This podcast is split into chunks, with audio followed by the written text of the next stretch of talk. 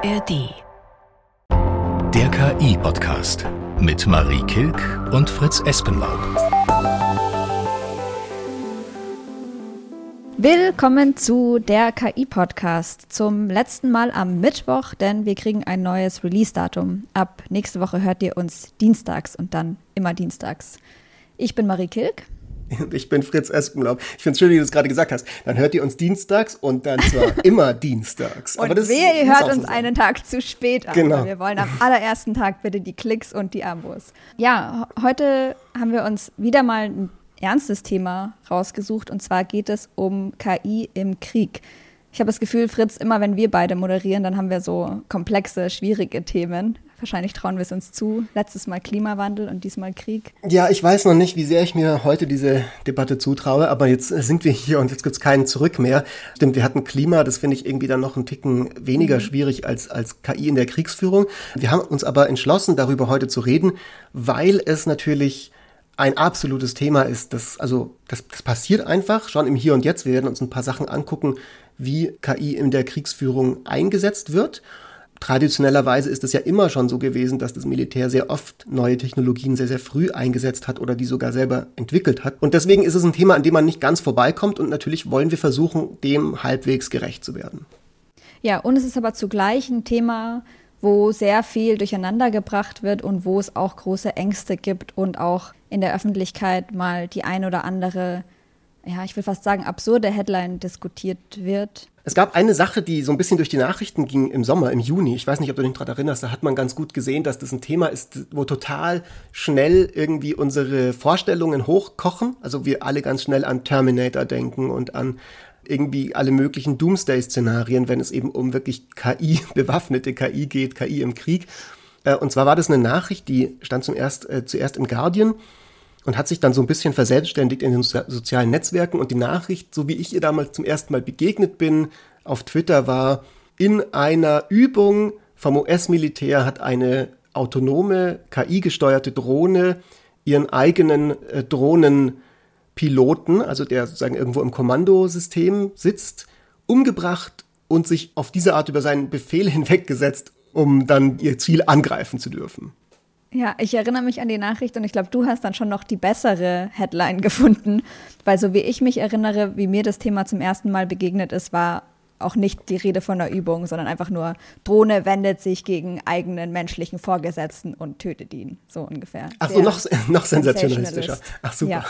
ja, genau. Und äh, das hatte dann eine ganz komische Genese, diese Nachricht, weil dann kam raus, es war gar keine echte Einsatz. So, Punkt ja, eins. Das, heißt, deine Headline hat schon, die, ja. die, wurde, das war die erste, die quasi zurückgezogen wurde. So, dann war die zweite so, es war aber auch keine echte Übung, sondern es mhm. war nur eine Simulation. Also sprich nur eine Computersimulation davon, wie sich so eine Drohne verhalten könnte. Genau. Und dann kam aber raus, es war nicht mal eine Simulation. Diese Simulation ist gar nicht äh, gemacht worden, sondern es war einfach nur ein Interview und das war das, was am Ende dann die Geschichte dieser Meldung war. Es war einfach ein Interview mit einem US-General, der in diesem Interview quasi darüber nachgedacht hat, es könnte vorstellbar sein, dass in einer Simulation dieses Szenario passieren könnte, dass wir sozusagen der Drohne sagen, nein, du darfst dieses Ziel nicht angreifen und die dann aber, weil sie sozusagen eigentlich darauf programmiert ist, das Ziel anzugreifen und darauf programmiert ist, Hindernisse auszuschalten mhm. auf dem Weg zum Ziel, dann unsere eigene Kommandostruktur angreift, damit sie ihr ursprüngliches Ziel durchsetzen kann. Ja, zeigt total, welche Ängste es halt da gibt in dem Bereich und auch einfach, was für Geschichten wir im Kopf haben. Ne? Warum warum ist man überhaupt so hungrig wohl nach solchen Headlines, ist halt, weil wir es aus Science Fiction kennen und weil es irgendwie so eine Angst von uns ist, dass wir bald mit Killerrobotern zu tun haben werden.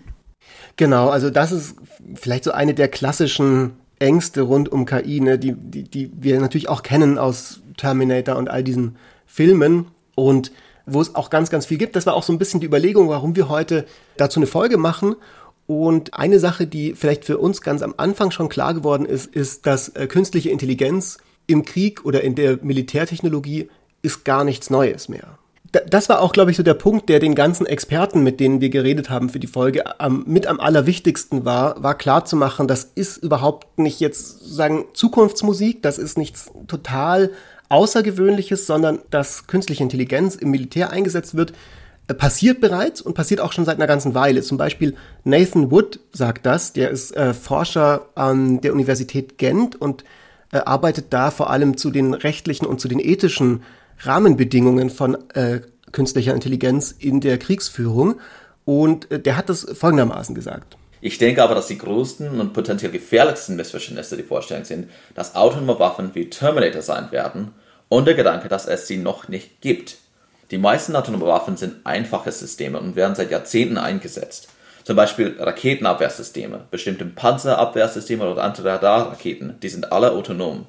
Und es gibt viele andere ähnliche Systeme. Ja, was Autonomie wirklich genau heißt, da müssen wir später sowieso auch nochmal drüber sprechen. Aber was ich jetzt da schon wichtig finde, bei dem, was Nathan sagt, ist es einfach so diese verschiedenen Bereiche bereits gibt. Also KI kommt heute schon und kam auch in den letzten Jahren schon in Kriegen zum Einsatz, wenn es zum Beispiel um Aufklärung, um Überwachung oder um Spionage ging, weil auch Computervision, auch einfach Auswertung von Bildern oder Auswertung von Daten für Grenzkontrollen zum Beispiel, auch das ist ja KI, wenn man so will.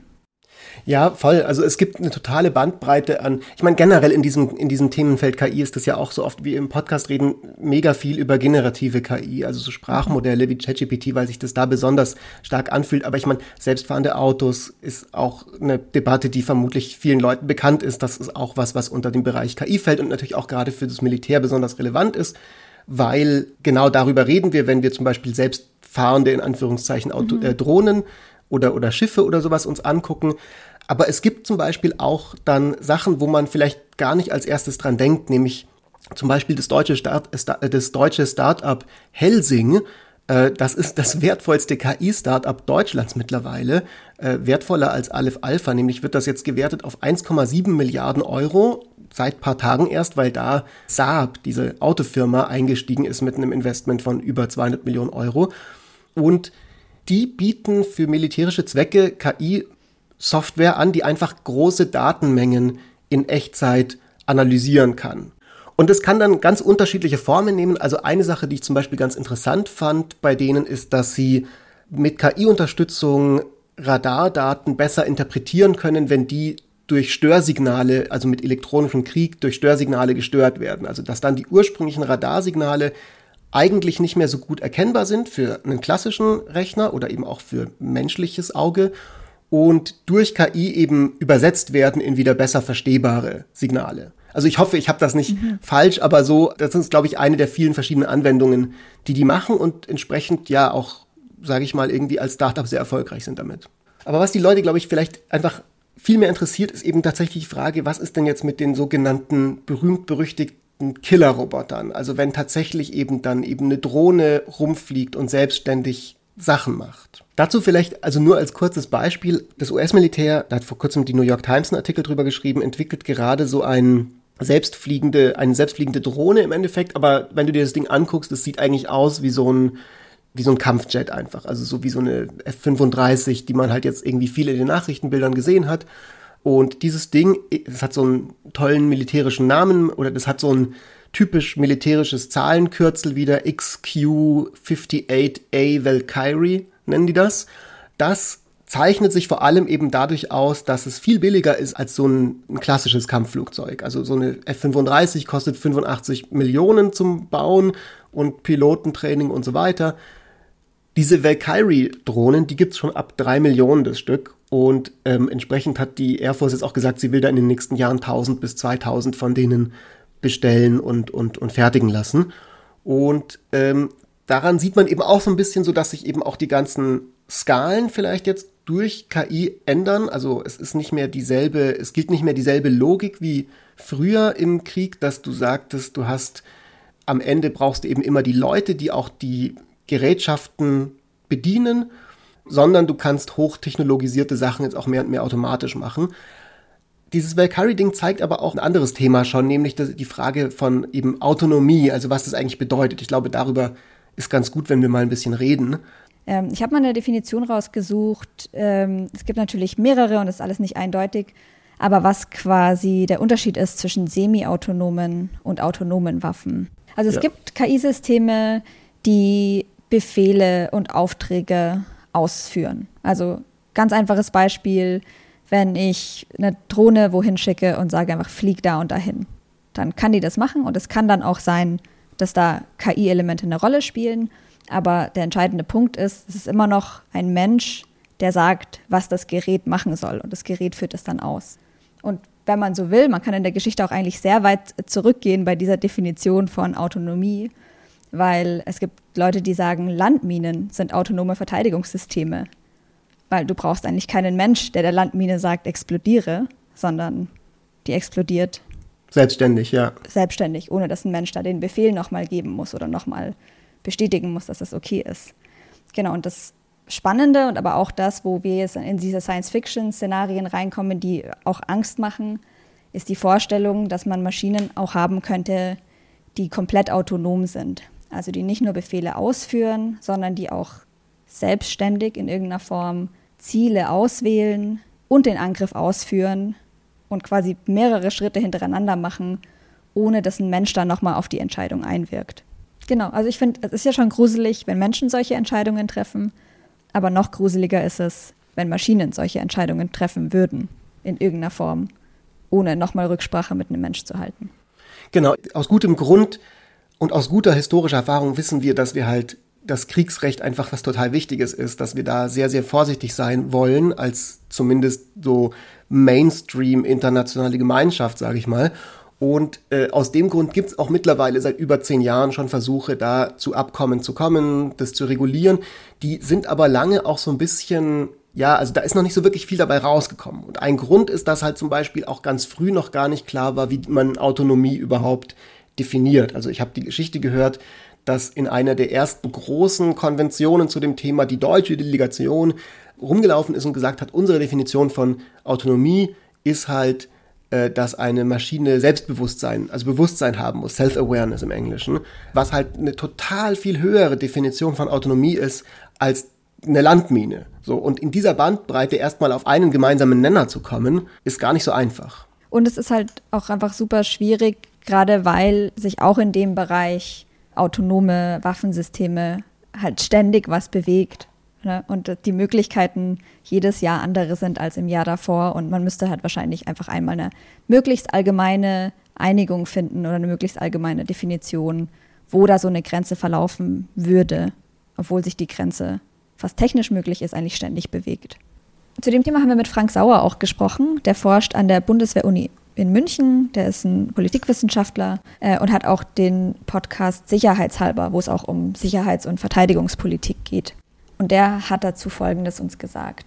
Zunächst mal ist es natürlich wichtig zu betonen, dass wir es mit Autonomie in Waffensystemen zu tun haben. Also keine klar abgrenzbaren neuen Waffenkategorie, sondern vielmehr mit einer Verschiebung des Verhältnisses zwischen Mensch und Maschine.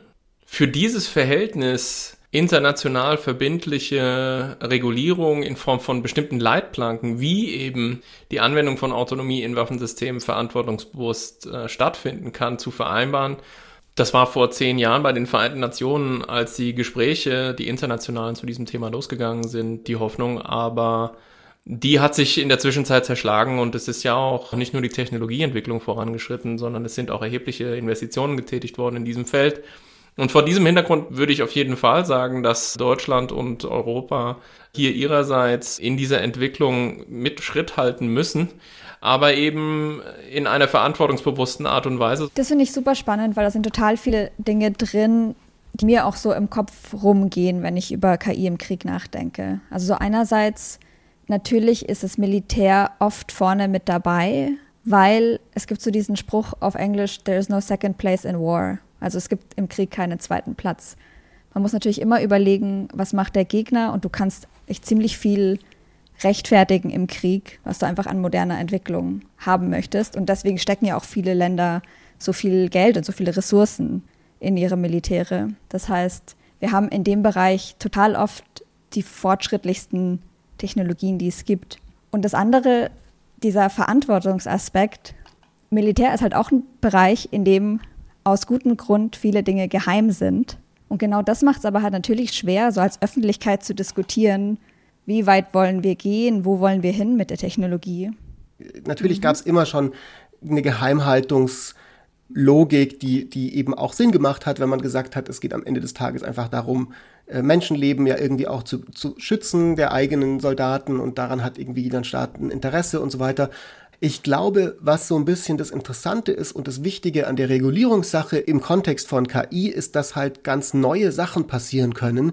Und da kann auch wirklich viel schiefgehen, sagt auch Frank Sauer. Und zwar. Der Worst Case hingegen ist, ja, sowas wie ein Flash War, also ein von Menschen gar nicht intendierter Ausbruch von Kampfhandlungen, algorithmisch ausgelöst, und zwar in einer Geschwindigkeit, die es auch den Menschen nicht erlaubt, diese Entwicklung einzufangen.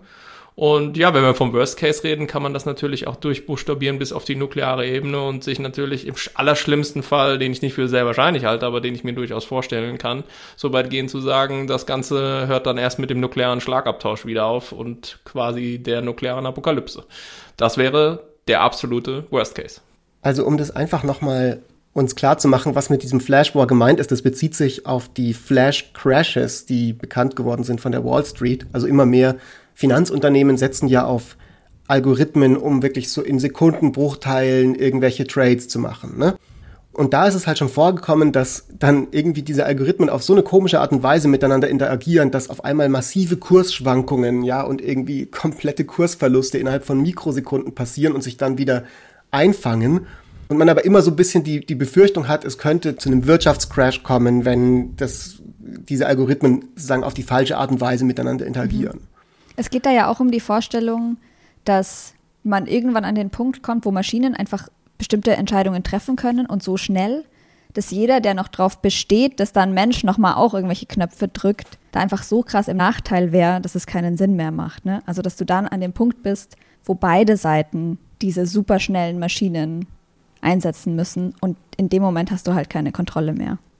Genau, die Befürchtung ist hier eben genau das, also dass genau diese Logik halt, also im nicht im Flash Crash, sondern im Flash War. Also das eine autonome System sagt, oh, oh, da kommt eine Rakete auf uns zugeflogen, wir können jetzt irgendwie äh, beantworten mit dieser Rakete und dass man das dann halt auf eine automatisierte, kaskadenhafte Art und Weise durchexerzieren muss, weil wenn man in dem Moment noch einen Menschen hat, der sagt so, nein, ich muss das erst bestätigen, okay, wir gucken uns das erst nochmal ganz genau an und bestätigen das, dass es dann schon zu spät ist. Und das ist sozusagen diese altbekannte, ja auch Horrorvorstellung aus dem Kalten Krieg. Mit eben, also mhm. darauf bezieht sich Herr Frank Sauer in dem Moment, in diesem, äh, was wir gerade gehört haben, dass man eben weiß, man ist im Nachteil, wenn man eben diese zusätzlichen Bestätigungen durch Menschenhand drin hat. Jetzt könnte man natürlich sagen, das ist was, das wir grundsätzlich nicht wollen, weil wir einfach anti diese Art von Technologie sind, wo wir Menschen keine Kontrolle mehr haben. Aber so einfach ist es natürlich nicht. Ne? Wir haben auch mit Nathan Wood darüber gesprochen und ihn gefragt, ob er es unterm Strich jetzt gut oder schlecht findet, dass künstliche Intelligenz in der Kriegsführung eingesetzt wird. Generell mussten wir die, uns die Frage stellen, ob es unterm Strich gut ist, dass wir KI in unserem Militär haben. Dass es schließlich auch weiß, was wir wirklich effektiv kontrollieren können. Und die Antwort darauf ist meiner Meinung nach ein klares Ja. KI-Systeme werden unsere Verteidigung verbessern, uns die Möglichkeit geben, Opfer von Aggression zu schützen und uns Möglichkeiten eröffnen, differenzierten Arten von Kriege mit insgesamt weniger Verluste zu führen. Das sind gute Dinge. Also ich glaube, mein Bauchgefühl sagt so ein bisschen, ich verstehe diese Argumente, dass es in der Logik des Krieges halt da teilweise einfach Dinge gibt, die man jetzt erforschen will und wo man auch nicht der Einzige sein möchte, der die nicht erforscht. Und ich glaube, da kommt man nicht raus. Und ich glaube, man muss einfach auch sich bewusst sein, dass es echte pragmatische Gründe dafür gibt, diese Systeme zu erforschen und auch bestimmt an vielen Stellen Gründe gibt, die einzusetzen. Und trotzdem habe ich aber immer noch so ein Restgefühl von, ich würde gern ganz raus aus dieser Logik.